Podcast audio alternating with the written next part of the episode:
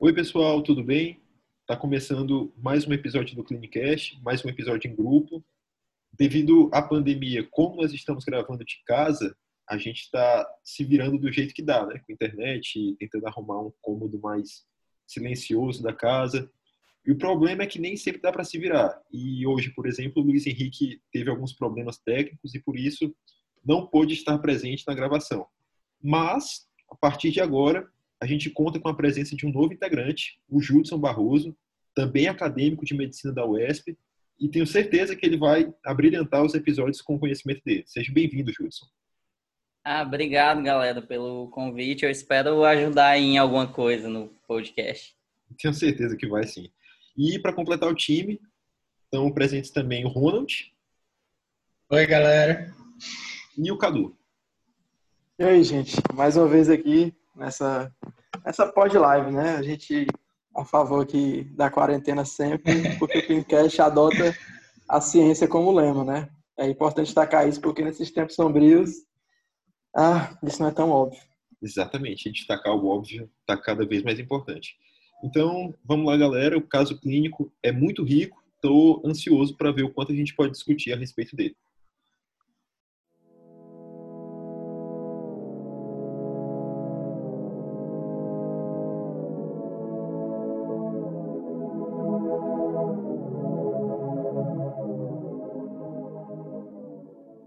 Então, beleza, galera.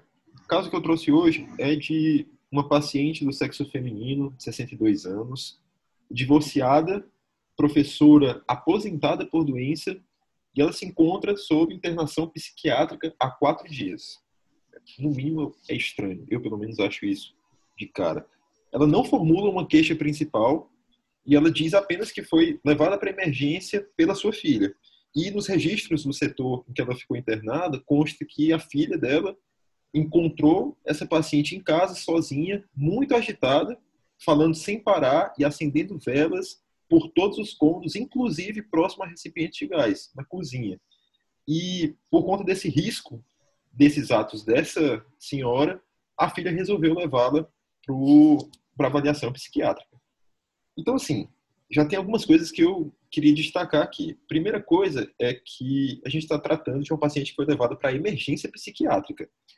E convenhamos, não é comum que se leve um paciente de primeira para emergência psiquiátrica. No mínimo, essa filha e outros familiares já devem ter presenciado algum episódio parecido para ter um direcionamento tão claro de para onde levar essa paciente. Mas enfim, como ela foi levada para lá, vamos exercitar aqui o nosso juízo clínico de acordo com o que uma anamnese psiquiátrica exigiria.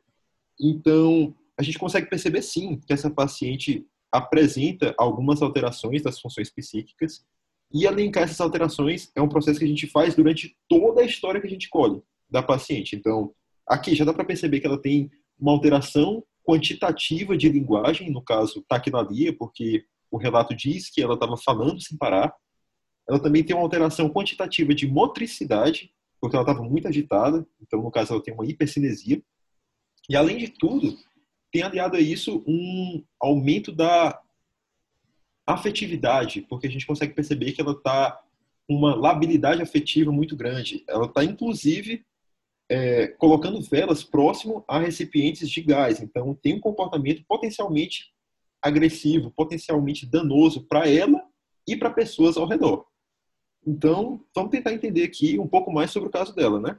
Segundo informações que a filha levou, a paciente parece ter tido a sua primeira internação psiquiátrica por volta dos 25 anos, olha aí, tá vendo? Se já acontece, já aconteceu há tanto tempo, muito provavelmente ao longo do tempo a família já foi aprendendo a lidar com esses casos, né?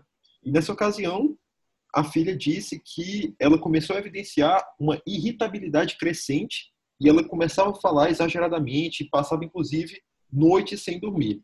E com o passar do tempo, essa irritabilidade, esse comportamento agressivo foi se tornando crescente, foi se tornando mais grave, principalmente com o esposo. Então, isso já pode ter alguma relação aí com o fato de ela ser divorciada, né? Ela chegou, inclusive, a agredir esse esposo fisicamente. Então, com certeza, tem sim a ver com esse comportamento, esse quadro dela. Ela foi internada nessa época, há 25 anos, e permaneceu hospitalizada por aproximadamente 30 dias ela recebeu alta recuperada, importante citar isso, sem as alterações comportamentais do quadro, que fez com que ela fosse internada, e voltou a assumir plenamente as atividades profissionais. Então a gente consegue perceber aqui que ela manteve por um certo tempo, mesmo com a presença desse quadro, o, as funções cognitivas, as funções sociais, as funções de afetividade interpessoal, ela conseguia manter um relacionamento interpessoal saudável até aí, inclusive mantinha o emprego. Não é mais o caso, porque o relato que eu trouxe no começo do caso é de que ela é aposentada por doença. Então, muito provavelmente, o quadro atual é um quadro bem mais grave. Então, já dá para perceber aqui várias alterações das funções cognitivas e eu gostaria de saber se vocês têm alguma coisa para citar a respeito disso. Rapaz, Carlão, eu achei interessante a comparação, né, que entre os episódios. Vela mais nova, né, que teve esse primeiro episódio, e esse episódio de agora, que é mais recente. Bom, o que a gente pode destacar é que agora, nesse episódio, a gente vê que ela não formula uma queixa principal. Então, a gente vê que essa paciente ela não tem nenhuma consciência de morbidade. Para ela, ela está tranquila, né? Doença? Você não o que é isso. Então, isso é até um, um problema para o tratamento, que a gente vai explicar depois. É, além disso, ela está muito agitada atualmente. Isso caracteriza um excesso de energia. Isso também pode ser visto no episódio anterior, só porque não é tanto com essas palavras. É, no episódio anterior, a filha dela relatou que ela tinha uma crescente irritabilidade e ela passava noites sem dormir. Por quê? Porque ela tinha um excesso de energia. Mas vale lembrar que esse excesso de energia não é, por exemplo, uma paciente, ela não é uma paciente, por exemplo, que vai passar a noite virada estudando e rendendo tudo. Não, ela passa a noite virada fazendo é, várias coisas e não sendo eficiente em nada. Passa a noite sem dormir, andando por todo lugar, fazendo alguma coisa que nada vai resultar, ou ela vai fazer e não vai resultar em nada. Não vai ter efetividade. Ela não consegue se concentrar. Além disso, no episódio é, de agora, como tu já explicou, ela está tendo ataque lalia. Ela está falando sem parar. E às vezes essa taquivalia em alguns pacientes ela chega a ser tão grave que o paciente ele começa a formar neologismo, ele começa a fundir palavras de tão rápido que ele está falando. E isso acontece às vezes, mas não está acontecendo no caso atual. E também no episódio passado ela teve essa característica de falar exageradamente. Além disso, é uma característica muito importante que é um comportamento extremamente de risco, é o que tu já falou nessa, nesse episódio agora, ela está acendendo velas por todos os cômodos, inclusive próximo de recipiente de gás. Isso daí caracteriza uma hipermotricidade, também associada àquele excesso de energia dela, e também um comportamento extremamente de risco. E a gente pode ver esse, esse comportamento de risco de novo no episódio passado, porque a gente viu que ela estava agredindo fisicamente é, o seu marido. Então, isso aí é um comportamento de risco para as outras pessoas. Imagina se ela sai na rua começa a agredir outras pessoas. Isso pode resultar em crimes e etc. Bom, como a gente está vendo esse excesso de energia, é, essa mania de grandeza nessa paciente, a primeira coisa que eu já penso nela é que ela pode estar tá tendo episódio de mania. Chega uma paciente dessa daí para mim no plantão, eu já penso, putz, pode ser um, um, episódio de mania. E além disso, a gente pode ver também que na, é, os episódios de mania eles são bem característicos do transtorno bipolar do tipo 1. E no transtorno bipolar do tipo 1, ele tem algumas características que ela segue o padrão, que é a epidemiologia desse transtorno. Bom, primeiro, a idade. O transtorno bipolar do tipo 1, ela comete aos pacientes ali de 5, 6 anos até 50 anos. E o primeiro episódio dela foi desse intervalo. Além disso, ela é de sexo feminino. E o sexo feminino, nesse, é, nesse transtorno, ele é caracterizado por as mulheres terem um episódio depressivo e depois terem episódios maníacos. Então é bom até é, questionar para essa mulher se ela já teve alguma tristeza, alguma coisa assim, para a gente ver se ela não teve algum episódio depressivo. Já nos homens, a gente tem mais episódios maníacos. Tipo, a, a chance de ter episódio maníaco é maior. Mas é, não tem tanto essa característica do episódio depressivo. Além disso, é uma característica que tu até reforçou, né? Que é, um, é bem comum entre os pacientes que têm o transtorno bipolar tipo 1 é que eles são divorciados ou solteiros. Só porque, tipo, isso tem um viés danado, né? Porque provavelmente eles se tornaram divorciados e solteiros por causa dos episódios de mania, que acabou atrapalhando ali os seus relacionamentos. Bom, é, eu estava tentando lembrar aqui quais são os critérios, é, como, como, são os critérios mesmos, aqueles de, de para a gente classificar o episódio de mania. Pois é, essa parte de critérios diagnósticos, é, a gente às vezes fica meio na dúvida, tem gente que acha meio chato, porque tem muitas letrinhas, muitos pontos para se lembrar, mas basta a gente é, relembrar que na psiquiatria, né, os transtornos, eles não têm um limite tão preciso assim de um para o outro, não tem um exame laboratorial ou de imagem que feche o diagnóstico. Então, para isso é muito importante que a gente siga critérios, vamos dizer assim. O Ronald acabou de falar que esse episódio da paciente pareceu um episódio de mania, então é importante que a gente tenha critérios para definir o que é isso, o que é mania. E quando a gente está falando de critérios na psiquiatria, nós estamos falando principalmente do DSM, né, que é o Manual Diagnóstico da Associação Americana de Psiquiatria. Aí eu acho que para a gente elucidar como são os critérios diagnósticos, seria interessante é, nós começarmos definindo aqui algumas coisas. Porque lá no DSM eles são muito complexos, então acho que a primeira coisa que a gente tem que definir é o que é psicótico, o que é sintoma psicótico, o que é psicose, o termo é um pouco indefinido e a gente vê de vez em quando lá no critério e tem que se perguntar. Será que essa paciente teve sintoma psicótico? Ela estava acendendo algumas velas, falaram que ela estava falando demais, ou com ataque ou desagregado. Então, é, a definição que a gente usa de sintoma psicótico é aquela da Associação Americana, né, que é a presença proeminente ou de delírio, ou alucinação, ou discurso desorganizado, ou comportamento desorganizado, em que o paciente não tem um insight daquele sintoma, ele está com o juízo crítico de realidade prejudicado, ou seja, ele está desacoplado ali da realidade. Como essa paciente foi levada para a urgência, a gente imagina que ela tenha tido um sintoma psicótico. Aí, então, vamos continuar falando aqui. O Ronald perguntou como é que são os critérios. E aí, para a gente definir o que é, por exemplo, um transtorno bipolar ou o que são os transtornos de humor, né? A gente precisa definir primeiro o que são os episódios, né? O que é um episódio maníaco? O que é um episódio hipomaníaco ou o que é um episódio depressivo maior. Basta a gente imaginar que o nosso humor ele oscila entre dois polos. Quando ele está muito elevado, a gente está muito feliz, muito alegre, ele está mais perto do polo ali da mania. E quando ele está muito diminuído, você está meio borocochô para baixo, ele está mais perto ali do polo da depressão.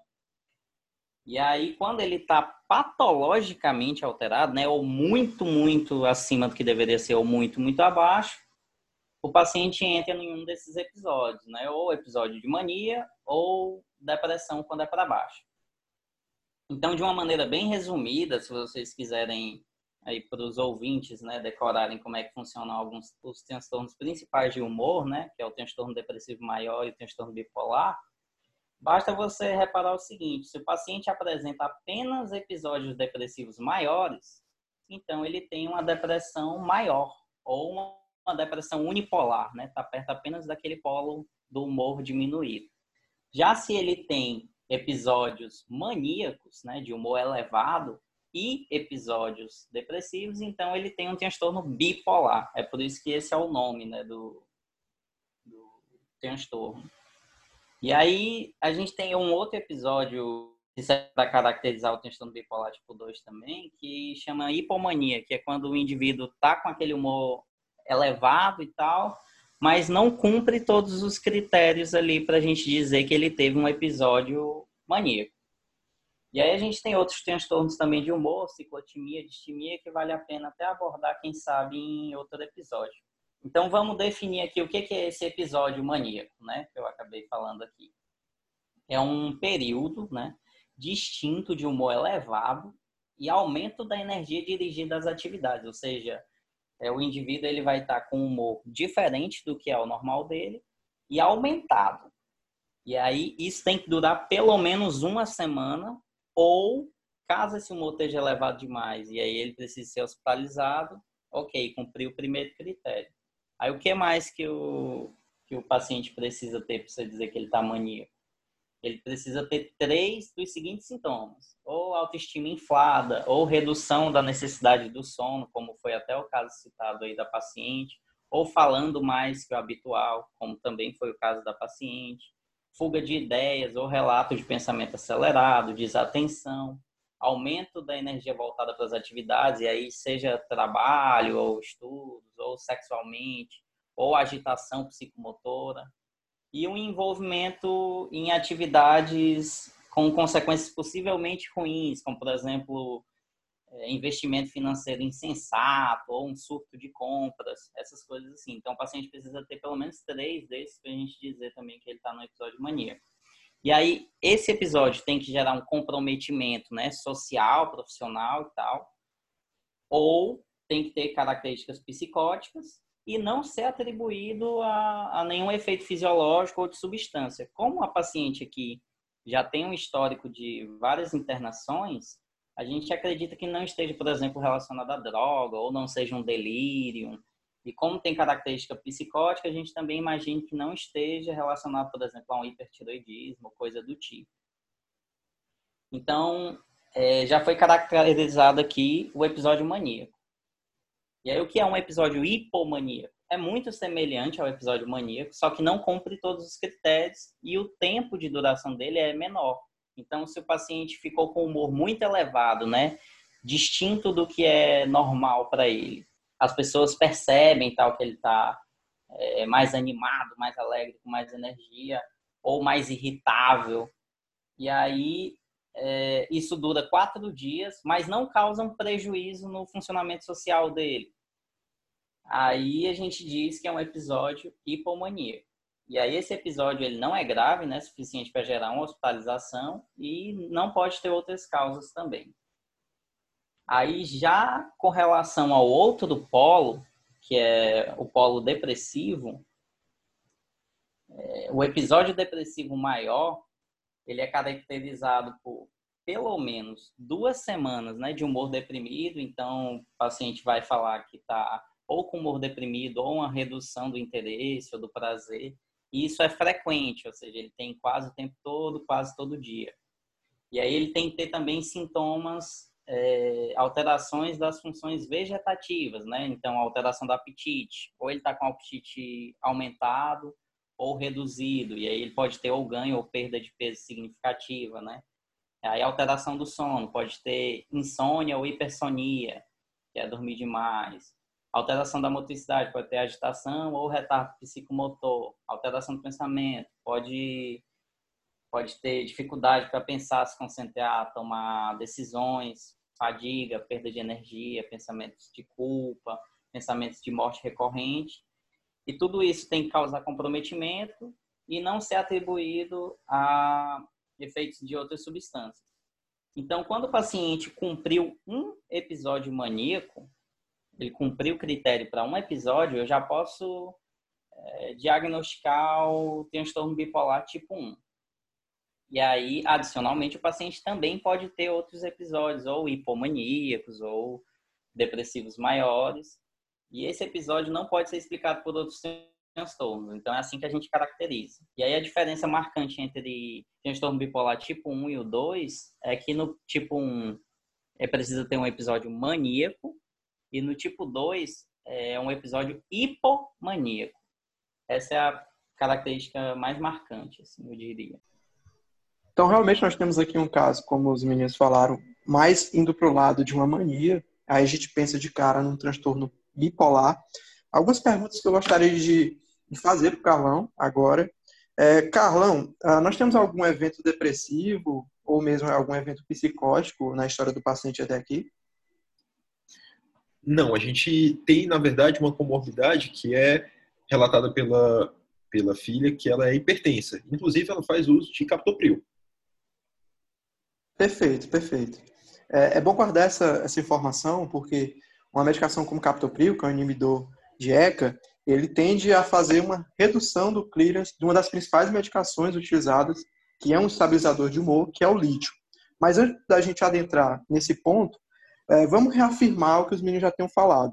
Ah, basicamente, a gente tem um paciente aqui que ele não, ela não tem consciência de morbidade, que na psiquiatria a gente chama isso de insight, Outra coisa que é importante destacar, o início precoce dessa condição, ali em torno dos 25 anos de idade, a gente sabe que a depressão, em alguns trabalhos mostram que o início médio, não que não possa acometer jovens, mas o início médio é por volta ali de 40 anos. Enquanto que um transtorno bipolar, que a gente está indo mais para esse lado, gira em torno ali de 20, 30 anos de idade. Uma coisa que é fundamental aqui na história, no curso clínico desse paciente, é que ela experimenta é, tempestades que depois são seguidas de bonança, não é isso, Carlos? São o que a gente chama de períodos de eutimia, de humor normalizado. Exatamente. Pois é. Então, a gente entra no rol do que a gente conhece como síndromes maníacas, que leva o nome desse episódio. E, sem sombra de dúvida, eu tenho que destacar algumas condições, como depressão, como o próprio, a própria próprio transtorno bipolar e os transtornos psicóticos, onde o principal representante é a esquizofrenia. Também podem ser citados transtorno afetivo e transtorno delirante, que também fazem parte dos transtornos psicóticos, mas basicamente aí depressão e esquizofrenia junto com transtorno bipolar são as condições psiquiátricas que fazem o top 3 de toda a psiquiatria. Então, sem sombra de dúvida, levantar o diagnóstico diferencial dessas condições é muito importante. A paciente, então, não teve episódio depressivo correto e não teve até aqui transtorno psicótico, um episódio psicótico, certo, Carlos? Então, a, a gente pode basicamente levantar a, a hipótese um pouco afastada para esse lado, mas não podemos esquecer também de outras situações que podem ter precipitado, podem ter levado como causa ou como gatilho as drogas.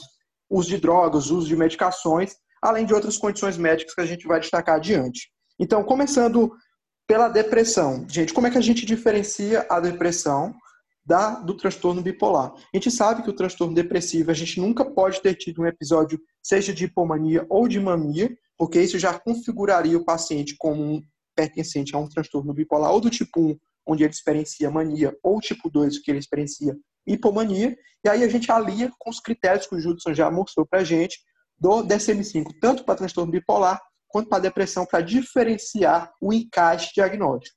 Uma coisa que é muito importante, que não é tão, é, não é tão conhecimento popular, é que a depressão ela tem um risco de suicídio menor do que o transtorno afetivo bipolar. Isso mesmo. Paciente com transtorno bipolar tem maior risco de cometer suicídio do que o paciente que sofre de depressão. A gente sabe que a taxa de suicídio entre os doentes com transtorno bipolar chega a ser até 7%. E existem alguns estratificadores que aumentam esse risco que a gente tem que estar atento.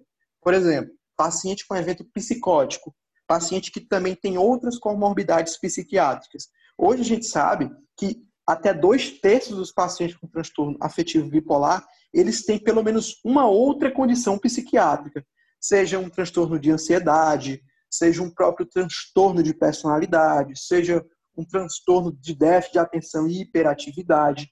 Então, nem sempre é tão fácil de manejar um paciente como esse, até porque uma comorbidade é, atrapalha o tratamento direcionado àquela condição. Bom, entrando no, no evento dos transtornos psicóticos, onde eu já destaquei a esquizofrenia, basicamente a esquizofrenia seria a presença de períodos com sintomas psicóticos, só que não tem essas alterações tão proeminentes do humor como ocorre aqui no transtorno bipolar. Então, aquele paciente com alegria, com aquele humor contagiante, que se de fato humor maníaco, paciente com fala rápida, aquela fala pressionada, que come palavra, paciente hiperativo, leva mais a gente pensar num episódio maníaco do que de fato um episódio de esquizofrenia. Além, claro, de que o episódio maníaco ele tem esse início muito mais avassalador, esse início muito mais rápido abrupto e acentuado. Então, é, resumindo, pensou, pensei em transtorno psicótico ou um transtorno bipolar, a gente considera o início, porque o início do transtorno bipolar é mais rápido. A gente pensa como é que esse paciente estava antes dessa crise.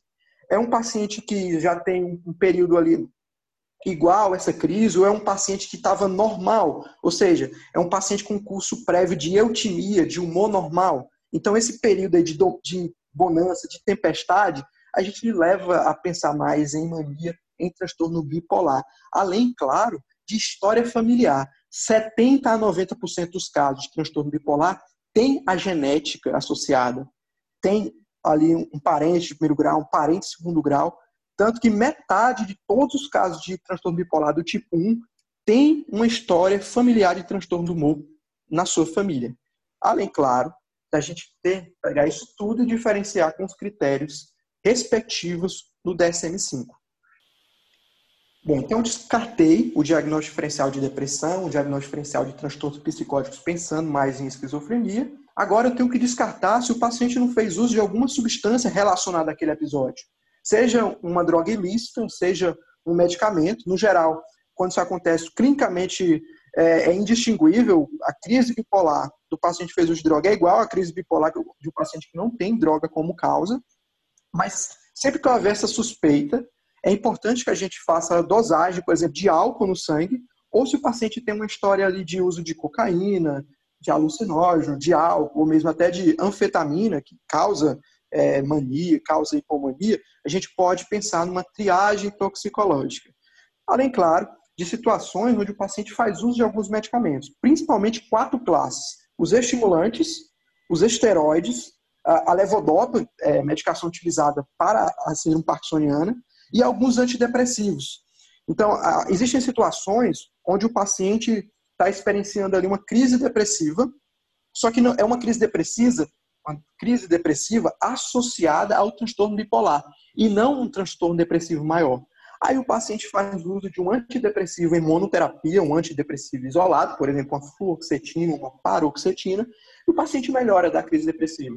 Só que logo ele evolui para uma situação de crise maníaca. Então, o que eu fiz basicamente foi tirar o paciente de um polo e jogar ele para outro, que a gente chama de switch.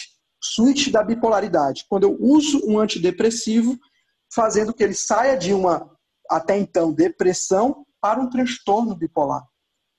Bom, para finalizar, existem algumas situações também médicas, principalmente neurológicas, que podem levar a situações de mania.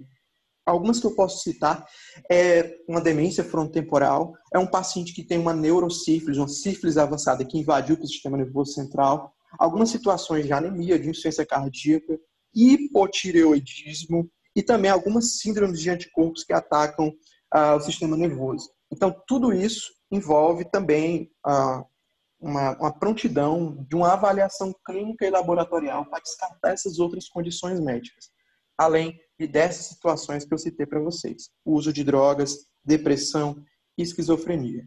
Carlão, você pode acrescentar mais alguma condição nesse rol que leva a gente a destacar e descartar essas situações? Tu lembra daquela, daquela parte lá no Kaplan que ele fala que a maioria dos pacientes que começam o tratamento, que tem a crise muito cedo, aí eles fazem uso de lítio, aí por causa do lítio eles também têm hipotireoidismo.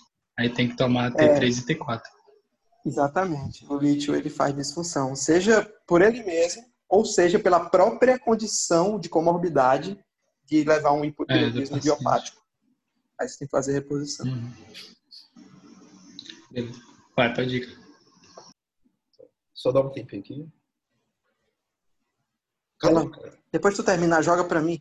Aí a gente volta ao tradicional, viu? Beleza. Como assim? Tipo, na hora que eu terminar de falar, a minha parte eu. Aí, eu vou... aí tu fica calado e eu continuo. Ah, beleza. Aí tu encerra, cara. Uma questão de... Porque depois tá tem a quebra. Hum. Tá, eu vou falar de questão de comorbidade, uma coisa que eu vi em 2020 aqui na revisão. Beleza. Cadu, na verdade, eu pensei em várias, porque quando tu estava fazendo aí algumas perguntas é, e traçando alguns pontos importantes da epidemiologia, por exemplo, o início, ou então falando de alguns transtornos encadeados por uso de drogas, que também é uma coisa mais abrupta. Cara, isso leva também a e se não foi uma coisa tão abrupta assim? Porque pensa o seguinte, quando um paciente desenvolve quadros como esse de início abrupto, a gente começa a pensar em uma coisa mais episódica. Só que quando esse comportamento do paciente está durante toda a vida dele. E nem mesmo os familiares, nem mesmo os amigos conseguem perceber se esses episódios começaram de uma forma abrupta ou se eles se transformaram num traço da personalidade daquele indivíduo. Então, dentro desse raciocínio, a gente pode construir diagnósticos diferenciais diversos, e a gente coloca todos eles no rol dos transtornos de personalidade. E aí, assim, é muito difícil, não tem nem como a gente destacar ou conceituar uma personalidade, entre aspas, normal. Mas a gente consegue, pelo menos, dizer quais são os aspectos do indivíduo que são considerados padrão para a sociedade. E quando esses comportamentos do indivíduo são desviantes do que é considerado padrão, não normal, mas padrão, a gente pode levar a um raciocínio de que o paciente tem um transtorno de personalidade. E aí, quando a gente fala aqui, por exemplo, desses episódios eufóricos, disfóricos, de mania ou hipomania, isso também vai depender muito dos critérios que o Judson já trouxe, da quantidade de tempo em que esse episódio ficou presente, por exemplo, da atitude ou não de dano a si ou aos outros, a gente tem que perceber se esses comportamentos começaram há muito tempo ou se a gente não consegue observar eles há muito tempo. Então, quando a gente pensa, por exemplo, em transtorno de personalidade borderline, que é o que eu trago aqui como principal diagnóstico diferencial para o quadro dessa paciente, a gente consegue perceber que, tirando a quantidade de tempo que em transtorno de personalidade borderline, o comportamento tem que ter sido percebido antes dos 18 anos e o diagnóstico só pode ser dado depois dos 18, então a gente tem começar a perceber a construção da personalidade, da personalidade, do caráter daquele indivíduo em cima desses comportamentos desviantes do padrão, a gente consegue perceber, por exemplo, a reatividade do humor, a agressividade que estão muito presentes lá no transtorno de personalidade borderline. Claro, a gente pode descartar porque quando a gente fala de um episódio de mania, a gente consegue perceber, e esse é um dos critérios diagnósticos lá do DSM-5 para transtorno bipolar, que o comportamento durante o episódio é diferente, é notadamente diferente do comportamento anterior daquele paciente, o que não é possível ser percebido num transtorno de personalidade. A gente pode descartar também quando a gente pensa num padrão de excessividade de relações afetivas. O caso do, da paciente é mais de irritabilidade, inclusive partindo para agressão. Mas a gente percebe de forma mais clara e ao longo da vida inteira do paciente com transtorno de personalidade borderline um padrão de ame e odeie, mas isso de forma muito brusca. Então a gente consegue perceber que se aquele indivíduo pelo qual o paciente com transtorno de personalidade borderline nutre alguma relação afetiva muito intensa e esse indivíduo que é o alvo dessa relação afetiva acaba discordando ou acaba frustrando as expectativas ou os sentimentos do paciente, aí sim se encaixa o, a reatividade de humor. Essa reatividade de humor, que é muito grave, é o que mais assemelha com o transtorno bipolar, porque o paciente fica num quadro parecido com um quadro maníaco, e esse é o principal ponto que faz muitos estudantes, principalmente, duvidarem se é um diagnóstico de transtorno bipolar ou se é um transtorno de personalidade. Aí eu volto a reforçar que o principal determinante aí vai ser o tempo. E isso que é mais difícil. Às vezes nem a família, nem os amigos têm noção de quando é que começou esse quadro. Agora, em julho de 2020, o New England trouxe uma revisão onde trazia a presença de outras comorbidades no transtorno bipolar, sejam comorbidades psiquiátricas, sejam outras comorbidades crônicas. Dentro das comorbidades psiquiátricas, os transtornos de personalidade no geral estavam presentes na terceira posição, com 36%. Ou seja, em 36% de todos os transtornos bipolares, eu tenho também associado um diagnóstico de transtorno de personalidade. A, lista fecha, em segundo lugar, com o uso de drogas, ou seja, uma associação entre transtorno de bipolaridade e uso de drogas em 56%. E, em primeiro lugar, os transtornos de ansiedade presentes em até 71% dos casos. No outro lado de condições crônicas, o que mais chama atenção são as condições metabólicas. A síndrome metabólica presente em 37% dos casos, seguido da migrânia, sim, dor de cabeça, em 35% dos casos. Tudo isso, juntando principalmente essas condições crônicas, quanto o aumento de suicídio, que é muito presente, como eu já falei, a gente tem um aumento de risco de morte em duas vezes frente à população geral nos que tem o transtorno de bipolaridade. Então, ótimo. Eu acho que com as poucas informações, inclusive, que eu trouxe do caso até agora, a gente já conseguiu desenrolar bastante, discutir bastante em cima, né? Inclusive, trazer vários diagnósticos diferenciais. Eu acho que a melhor forma de estudar medicina é sempre relacionando esses diagnósticos diferenciais. Mas vamos ver o que mais o caso traz para a gente, para a gente tentar é, discutir tratamento, discutir, inclusive, o próprio caso da paciente e como esse caso afeta as pessoas ao redor. É, seguindo aqui a leitura, após essa primeira internação que aconteceu lá há 25 anos, quando ela tinha 25 anos, na verdade, ela teve outras seis, então isso confirma o que a gente já estava discutindo aqui. E todas foram motivadas por episódios semelhantes ao que a gente acabou de citar. E em todas essas hospitalizações, ela ficou basicamente internada por 15 dias e em uma delas ela foi tratada com carbonato de lítio, carbamazepina, aloperidol, clorpromazina. E numa das internações, ela foi tratada inclusive com eletroconvulsoterapia.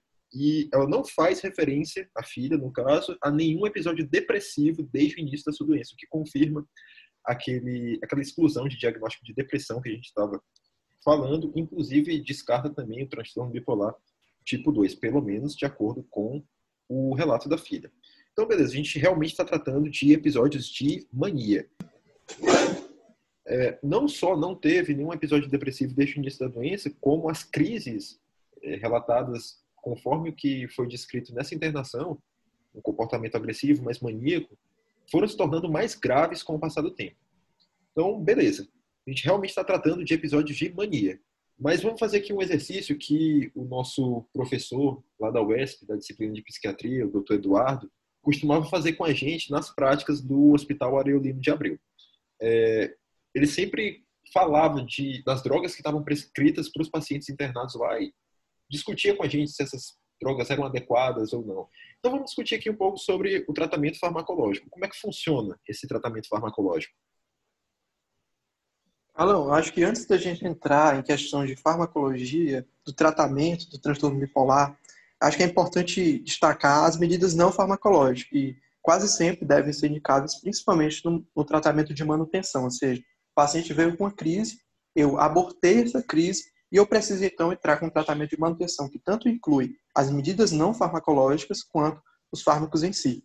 Então a gente sabe que o exercício ele pode ser benéfico é, no geral, só que a, a, as evidências que a gente tem como única abordagem, ou seja, somente exercício pode melhorar o transtorno bipolar, são bastante limitadas. Outras, outras situações de medidas, é, basicamente eu prescrevi uma terapia, uma psicoterapia, uma psicoeducação, uma terapia com base em estímulo, paciente é, tentar melhorar o seu sono, melhorar a alimentação. E, no geral, a, as medidas não farmacológicas, elas são adotadas de forma exclusiva, em imunoterapia, exceto pelo exercício, em situações muito leves ou pacientes com um período de eutimia muito longos. Aí sim, se o paciente tem aqui um quadro mais moderado para grave, a gente já começa a fazer a medicação o mais precoce possível. Tanto que no nosso caso, vocês conseguem observar que a paciente ela foi piorando ao longo do tempo.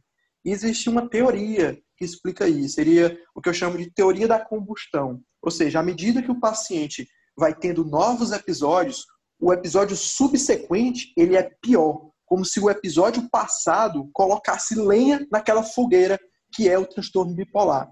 E, além disso, nós temos uma relação com fenômenos neurodegenerativos, principalmente reduzindo a grossura, a grosso modo, das regiões do córtex, principalmente córtex pré-frontal. Então, a medicação o mais precoce possível para reduzir essa piora progressiva, para tentar barrar esse fenômeno de combustão, é importantíssimo. E para isso, a nossa medicação padrão são os estabilizadores de humor que eu destaco basicamente três: o lítio, a classe dos anticonvulsivantes e a classe dos antipsicóticos, principalmente os antipsicóticos atípicos, que não estão tão relacionados com aqueles fenômenos dos antipsicóticos típicos, como o aloperidol, que é aquele efeito de discinesia, de gerar acatisia. Certo? Dentre os anticonvulsivantes, eu destaco quatro o ácido valproico, ou valproato, melhor ainda, divalproato, a lamotrigina, a carbamazepina e a oxicarbamazepina. Bom, dentro dos antipsicóticos, a gente está principalmente os ativos, como já falei, dentre eles a quetiapina, a olanzapina, a risperidona, o aripiprazol e a lurazidona, que são vistas como os antipsicóticos de primeira linha na situação de transtorno bipolar. Aqueles típicos, como o aldol, o haloperidol, é ali visto em terceira ou quarta escolha, variando aí nos guidelines. Porque, no geral, eles têm efeito antimaníaco, mas não tem efeito antidepressivo, além do perfil de intolerância deles com esses efeitos colaterais.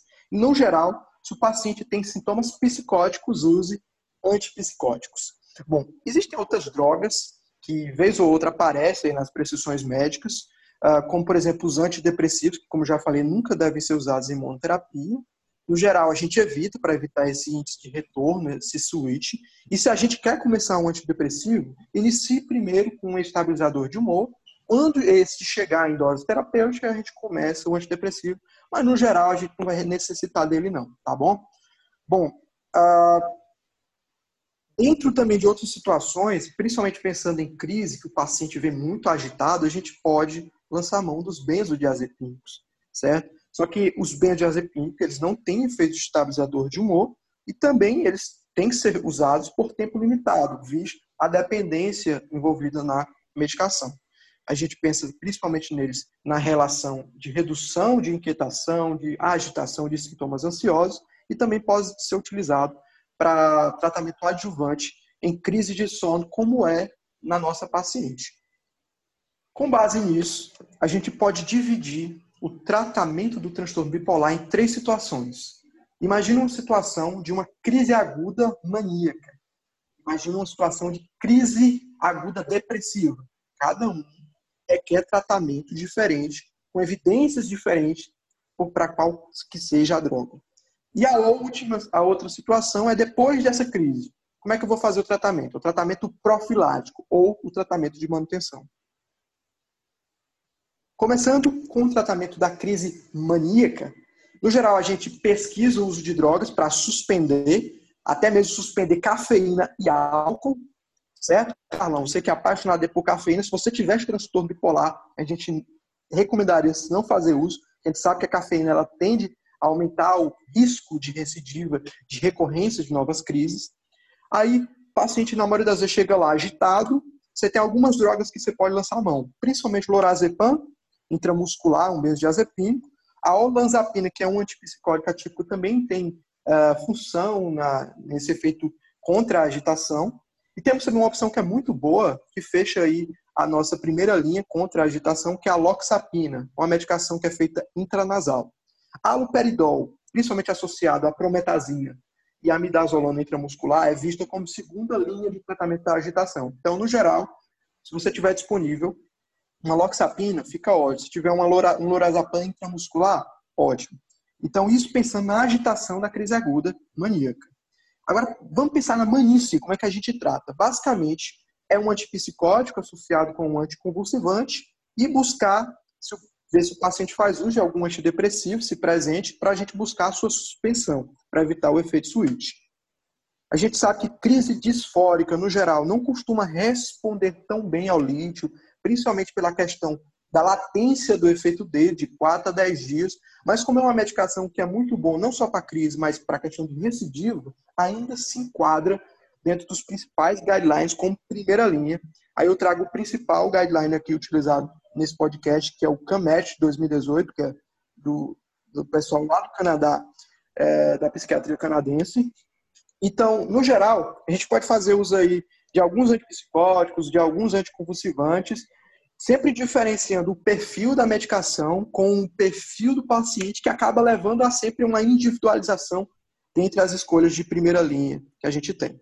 E quais são essas escolhas de primeira linha? No geral, nós temos o lítio, divalproato, quetiapina, azenapina, aripiprazol, paliperidona, risperidona, cariprazina e algumas combinações também de primeira linha. Quando eu pego uma quetiapina dessa e associo com lítio ou mesmo com um divalproato, quando eu pego um outro antipsicótico, como aripiprazol ou risperidona ou azenapina e associo também ou com lítio ou com divalproato. A gente sabe que 50% dos pacientes que fazem uso desse tratamento de primeira linha eles respondem bem à monoterapia e tem uma melhora ali de 3 a 4 semanas. E se a gente fizer uma, um tratamento de primeira linha em combinação, principalmente uma quetiapina com lítio ou quetiapina com divalproato, a gente aumenta em 20% o, o efeito de sucesso dentro desses pacientes. Então, se a cada 100 pacientes eu uso quetiapina, 50 melhora.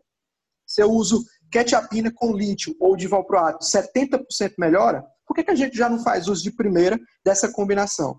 No geral, a gente prefere a monoterapia porque, apesar de melhorar o efeito, a combinação também tem um leve aumento de efeitos adversos. Então, a gente começa com uma monoterapia. Caso não dê certo, a gente tente manejar dentre essas opções de primeira linha que a gente tem. Então, a gente sempre considera ou troca ou a adição de uma nova medicação se ali dentro de até duas semanas o paciente não respondeu bem. Então, isso é um preditor de que ele não vai responder na terceira ou ainda na quarta semana. Aí eu posso fazer essas pequenas modificações.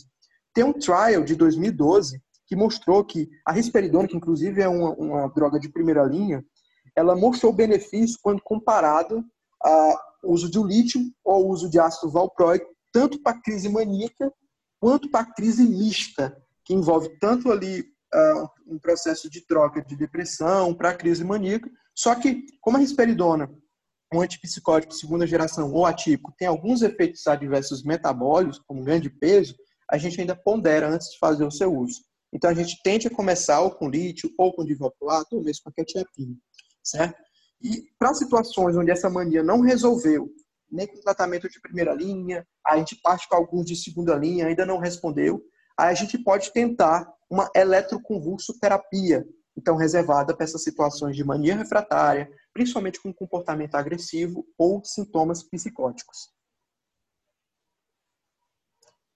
Ronald, a depressiva bipolar, o CAMAT 2018 lança como primeira linha a quetiapina, a lurazidona associada com lítio ou divalproato, o próprio lítio em monoterapia, ou ainda a lamotrigina em monoterapia, ou a lurazidona hemoterapia. Então, a gente opta por uma dessas opções, suspende algum uso de droga ilícita ou alguma medicação que esteja levando aquele quadro ou contribuindo para ele e fica manejando, dentre essas opções, a resposta do paciente. Alguns trabalhos mostram que algumas combinações têm um efeito superior quando feito em monoterapia. Uh, um trabalho da Bipolar Disorder, de 2019, mostrou que a cariprazina, uma medicação entre essas da primeira linha pode ser efetiva em monoterapia e por isso foi colocada no guideline do CAMET como primeira linha. Outras situações, como o uso de lítio com lamotrigina, mostrou ser superior do que o lítio em monoterapia, segundo um trial de 2009. Comparando o valor de resultado entre eles, a gente viu que o lítio com a lamotrigina tinha uma, uma taxa de sucesso de 51,6% enquanto o lítio em monoterapia dava um resultado de 31,7%. Ou seja, simplesmente pela combinação da lamotrigina em si ao lítio, a gente aumentou 20% a taxa de sucesso, a taxa de resposta desse paciente. Um estudo de 2006 publicado no Lancet, o Quickwell Study, uh, mostrou que a quetiapina, que também é uma medicação de primeira linha, associada com a lamotrigina, também medicação de primeira linha, era superior que a própria quetiapina e monoterapia. A gente só não lança mão, visto a possibilidade do aumento de efeitos adversos. Mas a gente já tem evidências sólidas, principalmente com base em estudos clínicos randomizados, que algumas combinações têm um efeito melhor do que quando aquela medicação é feita em monoterapia. Então, depois da gente transitar no tratamento da crise em si, seja depressiva ou maníaca, a gente adentra no tratamento de manutenção, ou tratamento profilático. E lembrando que, frente ao tratamento farmacológico, é interessante a gente propor a psicoterapia, a psicoeducação associada com mudanças de estilo de vida que mostram ser parcialmente efetivos nessa situação de prevenir as recaídas. Então, olhando para o principal guideline mundial, que é o CAMED, quais são as principais drogas em uso de manutenção? Quais são as drogas de primeira linha? A gente pensa em primeiro lugar lítio, depois, quetiapina, divalproato, lamotrigina, azenapina, quetiapina associado ou com lítio ou divalproato, ou ainda a combinação entre aripiprazol com lítio ou de valproato. Você pode usar até mesmo aripiprazol isolado, que também pertencente à primeira linha de tratamento. Agora, eu fiz o tratamento com essas medicações, esperei um tempo razoável, até duas semanas, o paciente não respondeu, ou mesmo o paciente é intolerante aos efeitos adversos daquela droga, a gente tenta manejar a estratégia também com as drogas da primeira linha, seja trocando, seja adicionando uma nova, que aí sim, se nessa estratégia eu tiver também sucesso, aí eu parto para as drogas de segunda linha, que se os ouvintes quiserem ver, dá uma olhada no Guideline CAMET 2018. Teve um, um, um trial publicado no Lancet de 2010, que foi o Balance, que mostrou que o lítio em monoterapia ou o lítio associado com o divalproato é superior do que o valproato em monoterapia quando avaliar o paciente durante 24 meses em termos de redução de recidivo.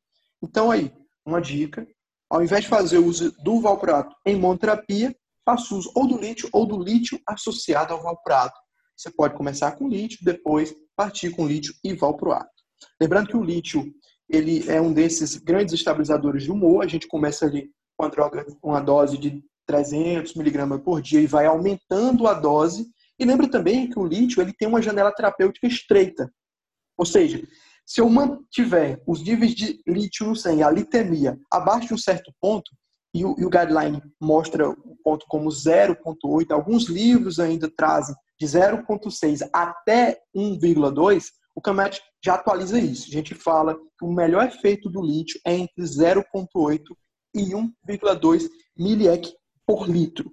Lembrar também dos efeitos adversos do lítio, como tremores, como poliúria, uh, ira, disfunção renal em si, distúrbio eletrolítico, como hipercalcemia, e também dos efeitos tardios que ele tem sobre a tireoide.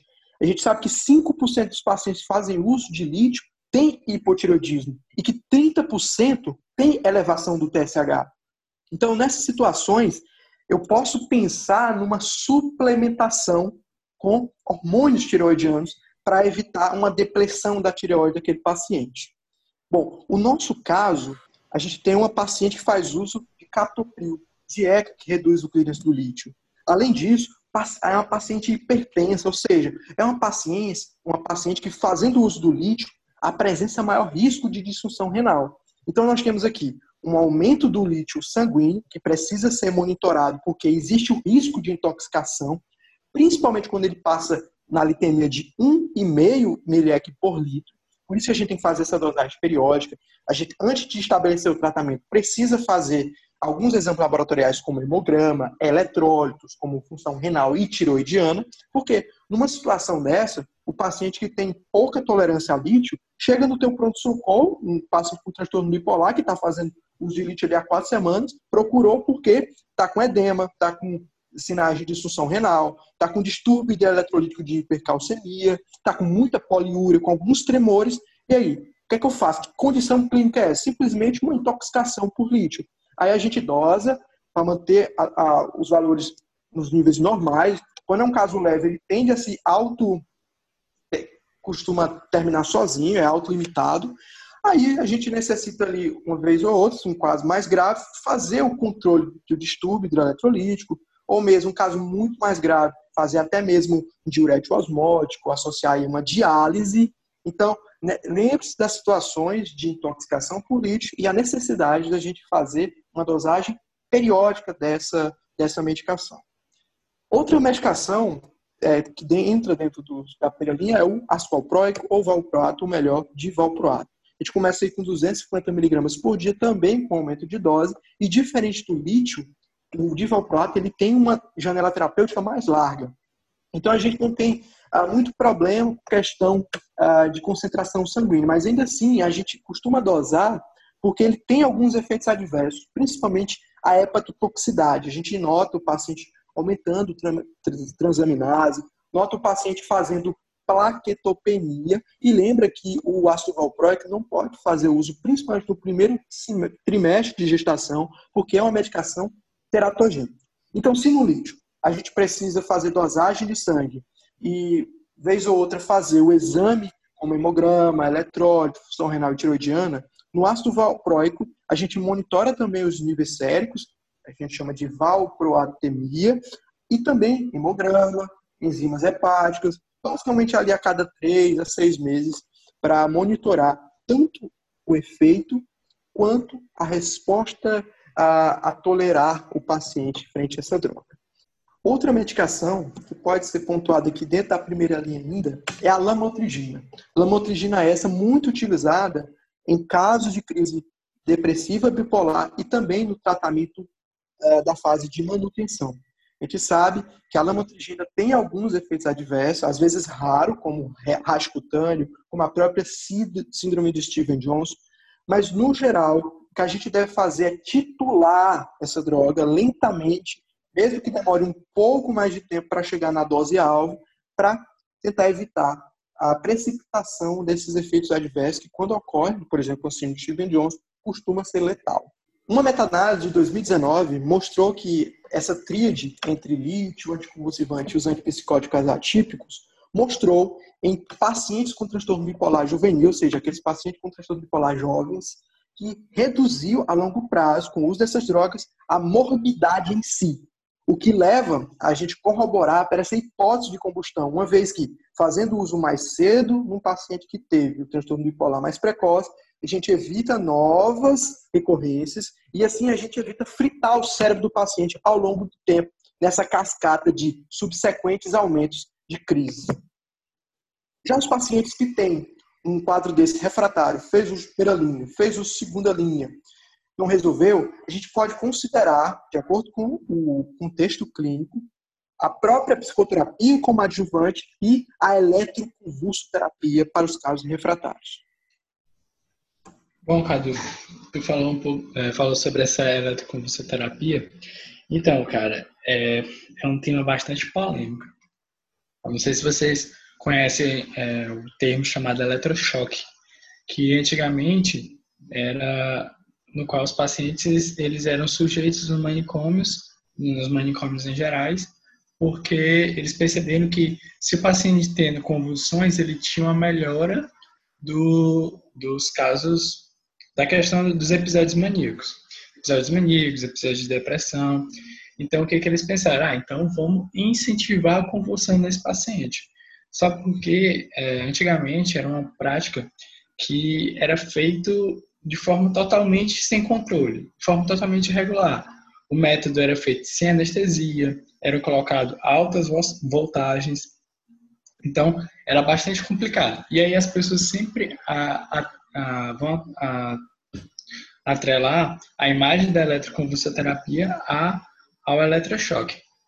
Então, mas hoje, atualmente, a gente pode é, dizer que é um método seguro, é, desde que seja feito por pessoas qualificadas, num local qualificado, não em qualquer lugar que você vai fazer. E além disso, ele é um método muito eficaz. Bom, vou explicar mais ou menos como é que ele é feito aqui para vocês, uma, uma ideia geral. Vai iniciar o procedimento, você faz anestesia intravenosa no paciente e também faz um relaxante muscular. Depois você vai colocar os eletrodos. Essa parte de colocar os eletrodos é até bem importante, porque até a localização dos eletrodos interfere aí na, na resposta, na eficácia é, do método. Então, se a posição for bitemporal, a eficácia é menor e o paciente tem mais efeitos colaterais do que a posição bifrontal. É, além da posição, que também é importante, o médico ele vai determinar quais são os parâmetros que a gente vai colocar lá na máquina para fazer é, a eletroconvulsoterapia convulsoterapia.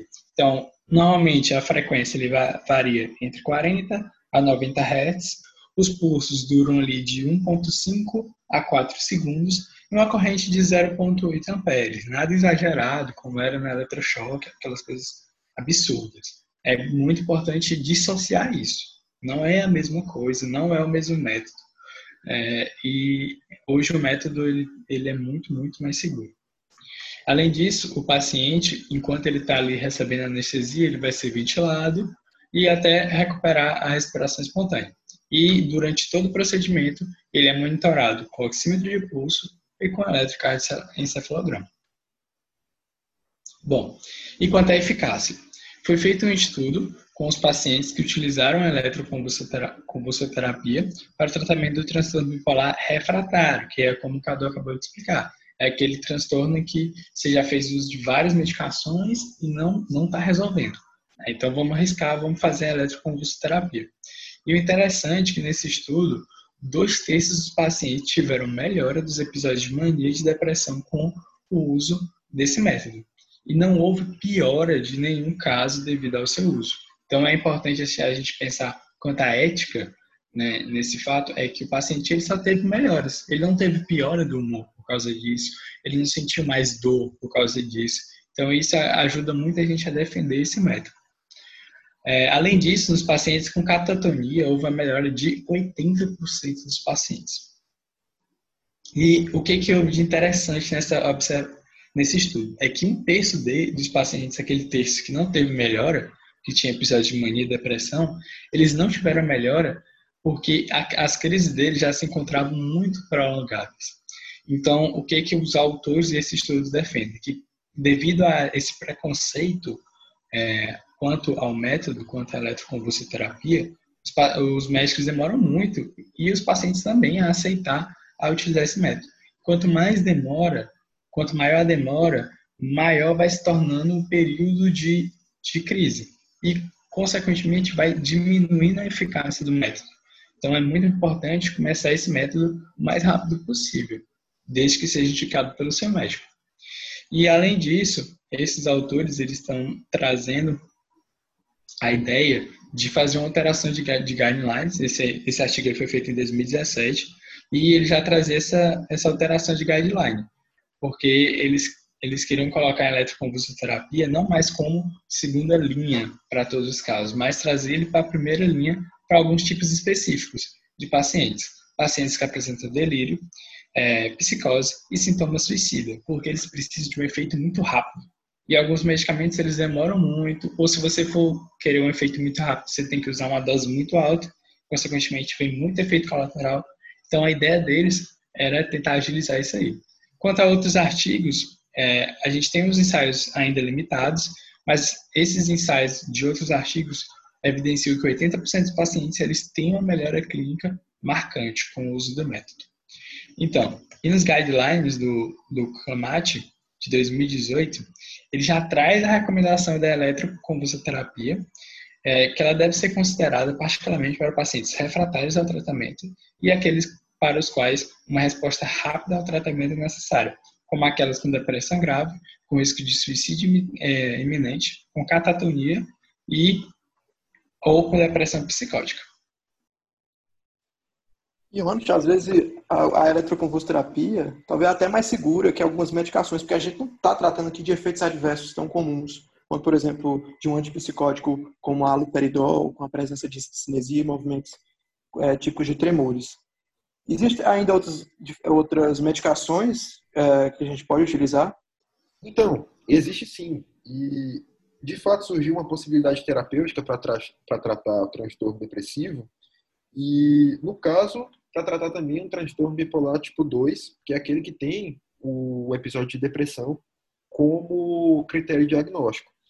E essa droga que está aprovada agora pela FDA desde 2019 e comercializada por enquanto só nos Estados Unidos é a ecetamina, que é um enantiômero da ketamina, droga já muito conhecida da anestesiologia. E essa droga, a ecetamina, ela é utilizada por via intranasal e é comercializada lá nos Estados Unidos com o nome de Spravato. E assim, ela se mostrou eficaz em três ensaios clínicos de curta duração, quatro semanas cada. E nesses três ensaios clínicos, os pacientes foram randomizados para receber o Spravato e também para receber um spray nasal como placebo.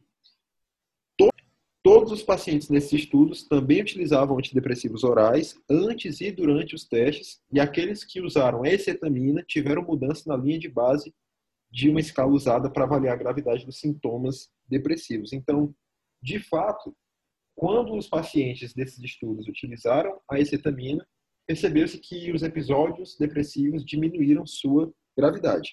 E na avaliação dos efeitos a longo prazo, os pacientes que estavam em remissão e continuaram utilizando a acetamina e o antidepressivo oral, eles tinham que continuar utilizando, apresentaram um tempo maior até terem uma nova recidiva do quadro.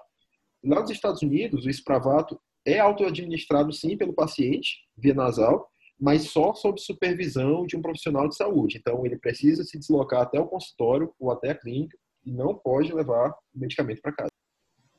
Então, agora que a gente discutiu exaustivamente o tratamento, até porque é um tratamento que não serve só para transtorno bipolar, né? Quando a gente discute essas drogas, a gente está discutindo drogas também que são utilizadas para muitos outros transtornos psiquiátricos. Mas vamos continuar aqui com o caso, com a leitura do caso, para ver se tem mais alguma coisa para discutir. Com o passar do tempo, a paciente começou a se comportar como se fosse muito rica, gastando todas as economias que ela tinha e as economias da família também, toda vez que ela apresentava um novo episódio. E é importante salientar que entre os episódios a paciente não seguia regularmente o tratamento de manutenção com carbonato de lítio, porque ela dizia que sempre ficava muito trêmula depois de um tempo utilizando essa droga. E aí, também no período entre as crises, segundo a filha, ela tinha um comportamento irritável, falando demais e, inclusive, fazia alguns comentários indiscretos a respeito de outras pessoas, a respeito de si mesma, geralmente de natureza sexual. E nos últimos cinco anos, esses quadros ficaram mais graves e, inclusive, ficaram mais frequentes também. Foi isso que, inclusive, se refletiu aqui nessa internação da paciente atualmente. Judson, tem alguma coisa para comentar a respeito desses episódios que ela tem apresentado mais frequentemente? Então, tem alguns fatores que, que a gente pode usar como preditores para dizer como o transtorno vai evoluir. E aí, alguns dos fatores de mau prognóstico estão presentes na história dessa paciente, que é, você percebe que no período entre as crises, ela já apresenta irritabilidade, né? Então, ela não está mais a, é, naquele estado funcional que estava antes, quando é, o caso é, foi apresentado. E aí isso costuma acontecer quando existe história de múltiplos episódios, né, de mania ou depressão maior. É quando esses episódios são prolongados, né? E também quando existem comorbidades. E aí tem alguns outros fatores que influenciam também no mau prognóstico, que é abuso de substância, coexistência de distimia no período entre as crises, é, coexistência de transtorno de ansiedade, é, um início precoce também, e por aí vai. E aí, é, um dos, dos pontos mais importantes aqui dessa, do prognóstico é que, como o transtorno bipolar é uma doença que tem digamos, uma alta incidência de suicídio, é, em alguns lugares o transtorno equivale a um quarto de todos os suicídios. Então, tipo assim, é, é bastante preocupante, digamos assim. E aí, talvez um dos fatores de pior prognóstico para a doença seja a história pregressa de tentativa de suicídio, né? É, no ano anterior, e a quantidade de dias passados em episódios de depressão maior no ano anterior também. E aí, quando o paciente tem esse histórico, talvez já seja interessante você é, tentar uma terapia mais agressiva, porque eles são fatores de risco para novas tentativas de suicídio e tentativas bem-sucedidas, né, no caso, que é quando o paciente realmente cabo à própria vida. E aí, só comentando também, é que um dos, dos preditores de bom prognóstico, vamos dizer assim, é quando o paciente tem é, acompanhamento é, com psicoterapia é, em conjunto com a família, porque alguns, alguns guidelines já mostram que a psicoterapia, especialmente a psicoeducação em conjunto com a família, né, no período de manutenção, é, tem uma, uma efetividade a longo prazo, digamos assim. E aí, em especial, as psicoterapias do tipo cognitivo-comportamental e focada na família. E também terapia interpessoal e de ritmo social. E aí, essas terapias, elas, elas trazem esses resultados a longo prazo, porque o episódio de mania frequentemente é provocado por algum estressor ambiental, mesmo emocional. E aí, quando a família está inclusa na terapia, É, isso ajuda nas estratégias de enfrentamento e tal, e torna a recuperação mais eficaz a longo prazo. Então, tem outra coisa aqui que eu acabei de ler nessa parte do caso também, que é muito interessante destacar, que é o fato de ela se sentir muito trêmula quando ela utilizava o carbonato de lítio. Na verdade, existem várias medicações que podem causar sintomas extrapiramidais. E aí eu lembro de um comentário que o nosso professor, o doutor Eduardo, sempre fazia nas práticas. Sempre que tinha prescrito um antihistamínico no meio lá da prescrição do paciente que estava internado, ele perguntava, tá, e por que, que tem esse antihistamínico aqui? E eu sempre escorregava na casca de banana quando ele jogava essa pergunta, porque eu sempre pensava, ah, antihistamínico de primeira geração, sei lá, talvez seja para sedar o paciente e ajudar na hipnose, talvez para controlar um episódio que ele tenha tido ou possa vir a ter. Mas não. O fato de se usar um antihistamínico é muito importante para evitar esses efeitos extrapiramidais dessas medicações. Então, seria muito interessante se essa paciente estivesse usando. E ainda mais, seria muito interessante se o médico e os profissionais de saúde que cuidam dessa paciente tivessem esclarecido esses sintomas, esses efeitos colaterais dessas medicações para essa paciente. Isso evitaria que ela tivesse deixado de usar essas medicações e muito provavelmente o curso da doença teria sido melhor se ela tivesse se mantido fiel ao tratamento. E isso tudo baseado numa melhor relação médico-paciente. Continuando agora, né, vamos ver o que mais que esse caso pode trazer para a gente. Há cerca de um ano, a filha relatou que após a separação do seu companheiro, ela aumentou o comportamento exaltado, com brigas frequentes com os vizinhos, e durante esse período ela inclusive passou a morar sozinha ela começou a apresentar um, um, comportamento estranho. Ela começou a doar todos os seus móveis, começou a doar também suas roupas. E nos dias anteriores a essa internação atual, ela passou a exibir um comportamento mais alterado ainda. Ela dizia que tinha muito dinheiro, que era de uma família muito rica, começou também a comprar muitas coisas desnecessárias, 60 pacotes de biscoito, várias garrafas de uísque, aí entra aquele comentário que o Cadu falou sobre o uso de drogas, uso de álcool, porque tem que ser feito um teste toxicológico para saber se não foi o uso de alguma droga que desencadeou esse quadro maníaco. Vários produtos de beleza ela também tinha comprado.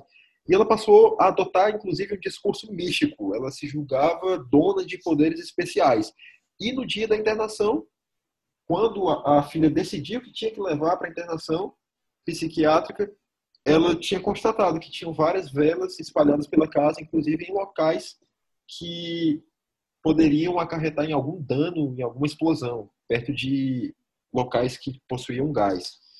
E, de forma complementar, o exame físico geral, em particular o neurológico, realizados na paciente não tinham nenhuma anormalidade. Agora, uma coisa muito interessante a se destacar é a psicopatologia que se segue, porque, como eu citei lá no começo, é sempre importante fazer essa descrição psicopatológica do paciente. A gente raciocina o diagnóstico em cima dessas descrições. E aí, quando solicitada, a paciente aceitou prontamente ser entrevistada, ela se trajava com vestes próprias e limpas, isso é muito importante para pacientes psiquiátricos, porque o fato de se vestir de um jeito ou de outro pode também indicar algumas alterações de funções psíquicas. Ela tinha os cabelos penteados e as unhas das mãos e dos pés pintadas com uma cor extremamente viva. Sabia corretamente a data e o local onde se encontrava, prestava atenção ao entrevistador, não parecia se distrair com barulhos, com pessoas passando. Ela dava respostas adequadas às perguntas, ela parecia entender muito bem o que se perguntava.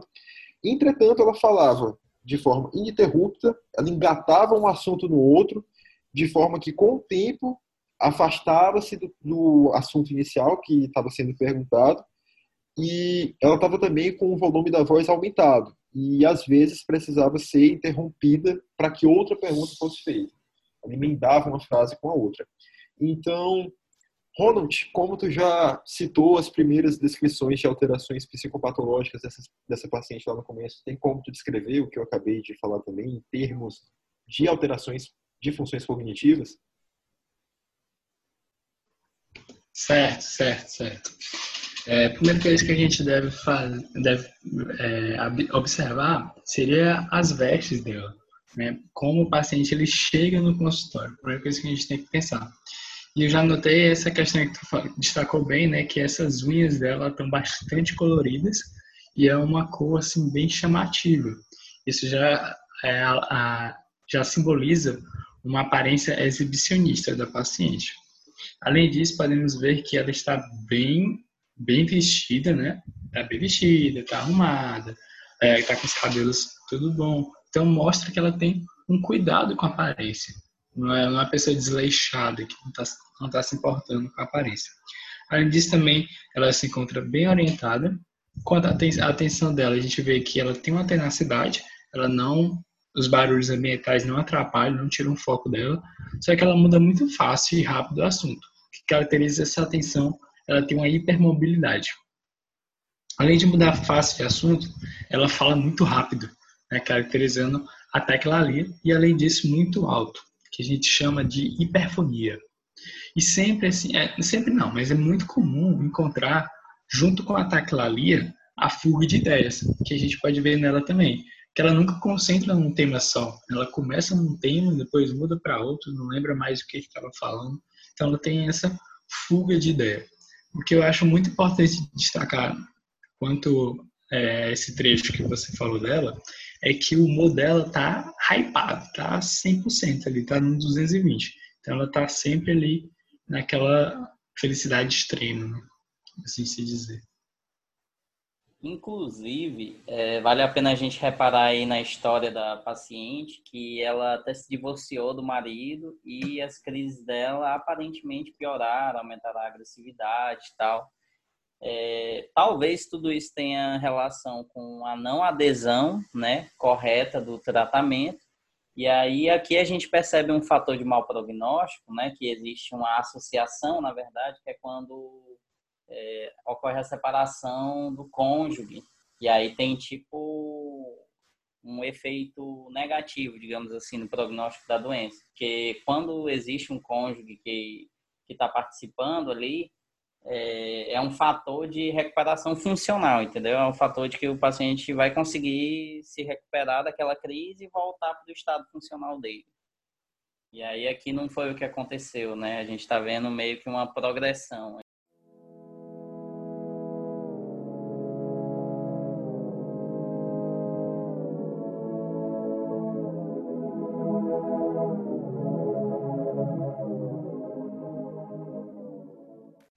E vamos para a parte final do caso, né? De súbito, a paciente começou a tecer comentários críticos sobre uma rede de televisão, dizendo no final, após a atual internação, queria mandar uma carta para essa emissora para depor o atual presidente da República, pois não considerava inteligente. Essa aqui é brasileira, com certeza. Essa aqui está insatisfeita com a TV, está insatisfeita com o presidente, e eu acho que isso, isso, inclusive, é um atestado de lucidez. Pode dar alto, pode dar alto aí. Tá melhor que é isso. o delírio mais lúcido, né, de tudo. Com certeza. O Pincast é, acaba de perder um total de zero seguidores. é, eu acho que por ter criticado a televisão, ela ter criticado a televisão e ter criticado o presidente, ela acabou que contrabalanceou aí, então a gente realmente não perdeu nenhum. criticou um, criticou o outro e no final das contas, os dois lados acabaram saindo satisfeitos com a paciente. A seguir, ela também acreditava possuir esses poderes especiais conferidos por uma entidade espiritual e com esses poderes ela poderia salvar as pessoas e até curar as pessoas de doenças e por isso tinha que acender as velas para afastar os maus espíritos. Então, mesmo que seja um comportamento que é potencialmente danoso para ela, potencialmente danoso para os outros, é importante buscar qual é a motivação, porque muitas vezes para a paciente é inteligível, embora ela não tenha consciência de morbidade. E ela gesticulava o tempo todo durante a entrevista, gestos amplos, é, ela tentava e inclusive se levantava da cadeira algumas vezes, mas ela aceitava voltar quando era solicitada ela negava ouvir sons ou vozes que outras pessoas não ouviam e ela também negava ter tido visões ou outras alterações visuais. E ela não sabia por que tinha sido hospitalizada. Dizia não ter nenhum problema mental e achava que podia ir embora para sua casa imediatamente. Então, fica até interessante a gente discutir nesse ponto a diferença entre delírio e alucinação. Como ela destaca no discurso dela, ela não tinha nenhuma visão ou alteração visual, ela não escutava vozes que outras pessoas não ouviam, e pelo discurso dela está bem claro que ela não tinha uma alucinação, porque ela tinha a senso-percepção preservada. Agora, o caso de delírio é um caso de alteração da percepção da realidade. Então, por exemplo, se ela tivesse vendo uma distorção do entrevistador, ou se, por exemplo, quando uma pessoa estivesse falando com ela, ela tivesse uma distorção da voz que é falada para ela, aí sim ela teria um delírio. A alucinação é basicamente uma atribuição de uma existência não real. E para finalizar, a senhora foi hospitalizada apresentando um episódio maníaco. Ela foi diagnosticada dessa forma, com sintomas psicóticos do transtorno afetivo bipolar. Então, a gente realmente está falando de transtorno bipolar tipo 1. E foi dessa forma que ela foi diagnosticada. E, com base nesse diagnóstico, assim foi tratada. Durante a primeira semana de hospitalização, ela foi tratada com carbonato de lítio associado a aloperidol até 10 miligramas por dia e as dosagens seriadas de lítio mostraram valores ascendentes, partindo de zero e chegando ao patamar de 1 miliequivalente por litro, no qual se manteve. Como após cerca de três semanas a paciente evidenciou apenas uma discreta melhora, ela ainda mantinha a exaltação e os sintomas psicóticos da época de internação, nesse momento foi iniciado ácido valproico em associação ao esquema anterior. Então, vocês acham que esse esquema está adequado? Vocês fariam alguma ressalva? Fariam um esquema novo? O que, que vocês acham? Bom, eu acho que eu, eu gostei bem do esquema, achei bem, bem interessante o esquema, mas eu, eu sugiro uma alteração interessante é quanto ao acréscimo do ácido, val, do ácido valproico. Porque a gente, a gente sabe que o lítio ele demora um pouquinho né, para agir enquanto o ácido valproico ele é mais rápido. Então eu acharia interessante, já no começo da crise, já colocar um ácido valproico aí. O que, que vocês acham? Tem mais alguma coisa? Ronald, uh, eu tiraria o aldol, o aloperidol. Hoje a gente tem ele como segunda linha de, de manejo, tanto a crise aguda quanto é, na manutenção. Então eu preferiria fazer uso de uma quetiapina associado com divalproato, até porque a paciente ela é hipertensa, ela faz uso de captopril, então eu tiraria o lítio da jogada. Então eu faria uma combinação entre quetiapina e divalproato, que, que são é uma combinação de primeira opção, tanto para manejo agudo quanto para o tratamento de manutenção. Aí a gente teria que monitorar. Se a paciente na crise aguda teve melhora com essa combinação, a gente tenta continuar essa mesma combinação para o tratamento de manutenção. Lembrando sempre que, principalmente por causa do valproato, a gente tem que fazer a dosagem de níveis sérios, tem que fazer hemograma, tem que fazer função renal com as enzimas hepáticas cada 3 a 6 meses, tanto para reavaliar a resposta quanto a tolerabilidade dessa combinação. Além, claro, de prescrever para essa paciente, principalmente no período de manutenção, de profilaxia, uma psicoterapia com uma psicoeducação pessoal e familiar.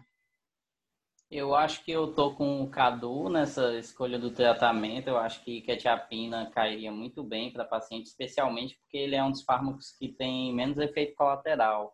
E a paciente vem reclamando de agitações motoras. Então a gente imagina que tem uma síndrome extrapiramidal aí, alguma parada desse tipo. E aí o lítio, ele também pode causar essa agitação, mas o haloperidol, ele é clássico nisso, então trocaria. Eu não sei se nesse contexto ele está sendo usado para manter a paciente sedada ou mais ali uma função hipnótica, mas talvez desse para substituir ele também por um benzodiazepínico, o velho clonazepam ou alguma coisa do tipo. Bem, eu acho que seria interessante, se fosse mantido esse esquema, usar, por exemplo, a medicação que o meu professor sempre colocava casca de banana e eu sempre escorregava, que é o antihistamínico. Justamente o medicamento para evitar esses sintomas extrapiramidais que o Judson acabou de relatar. Quanto à psicoterapia, também seria interessante que fosse uma psicoterapia em que o psicólogo tivesse a noção de que é mais para ser voltada para uma terapia de insight, para desenvolver a consciência de morbidade, para que aí sim o, a psicoterapia a longo prazo consiga surtir efeitos na paciente, para que ela consiga ter de volta um convívio social mais adequado. Só depois de já ter firmado laços com esse terapeuta, por já saber que tem essa morbidade.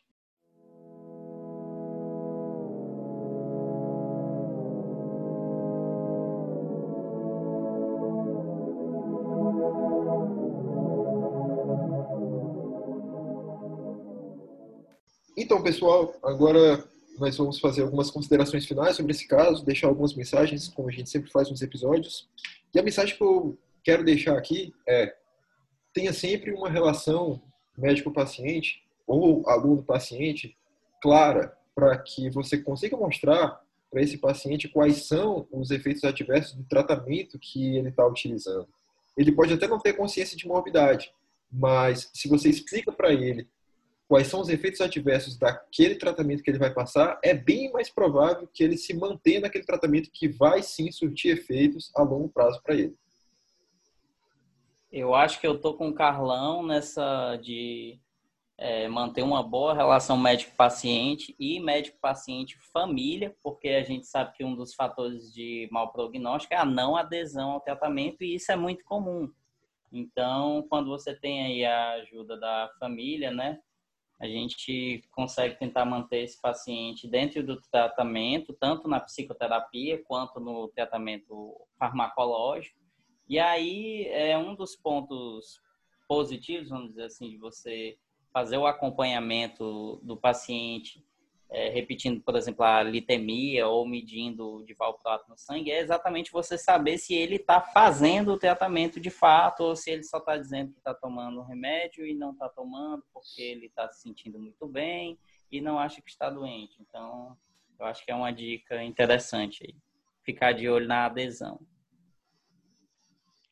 Bom, uma dica também que eu acho importante é que preste muita atenção que quanto à eletroconvulsoterapia, né, muitas pessoas elas têm preconceito com isso, começam a usar afirmações sem pesquisar direito, sem usar fontes adequadas. Eu acho que nesse nesse momento atual, né, que a gente vive, que as pessoas começam a afirmar tanta coisa sem pesquisar, eu acho que principalmente a gente que é da área da saúde, é muito importante antes de trazer uma afirmação, pesquisar antes, veja se aquilo é verídico.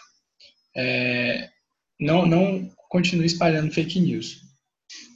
É uma medicina baseada em evidência pautada no paciente, e não uma medicina baseada no paciente diretamente. Quem toma as decisões somos nós, como investigadores, fazendo do paciente um co-investigador, não como paciente como o principal uh, mediador desse processo. Então, eu gostaria de deixar para vocês, gente, cinco mensagens. Duas um pouco mais pesadas, duas medianas e uma super leve. As duas pesadas são as seguintes. Primeiro, Antidepressivo nunca em monoterapia e transtorno bipolar, por causa de indução de mania, de hipomania, das próprias formas mistas de ciclagem rápida.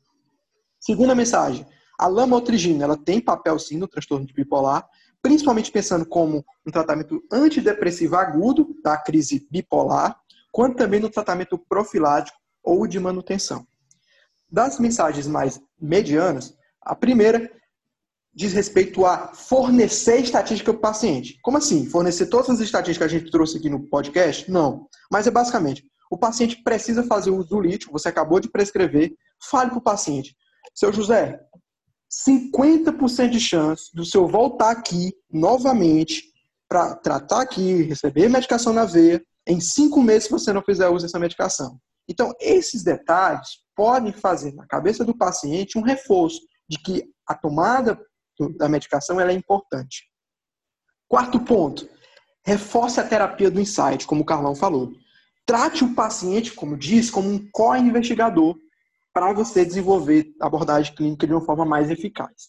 E por fim, a mensagem super leve, tanto que a psiquiatria ela tem uma relação íntima com o cinema, é uma indicação de filme sobre transtorno de bipolaridade, transtorno afetivo bipolar, que é um filme de 1993 chamado Mr. Jones, que mostra a relação de um paciente bipolar com uma médica.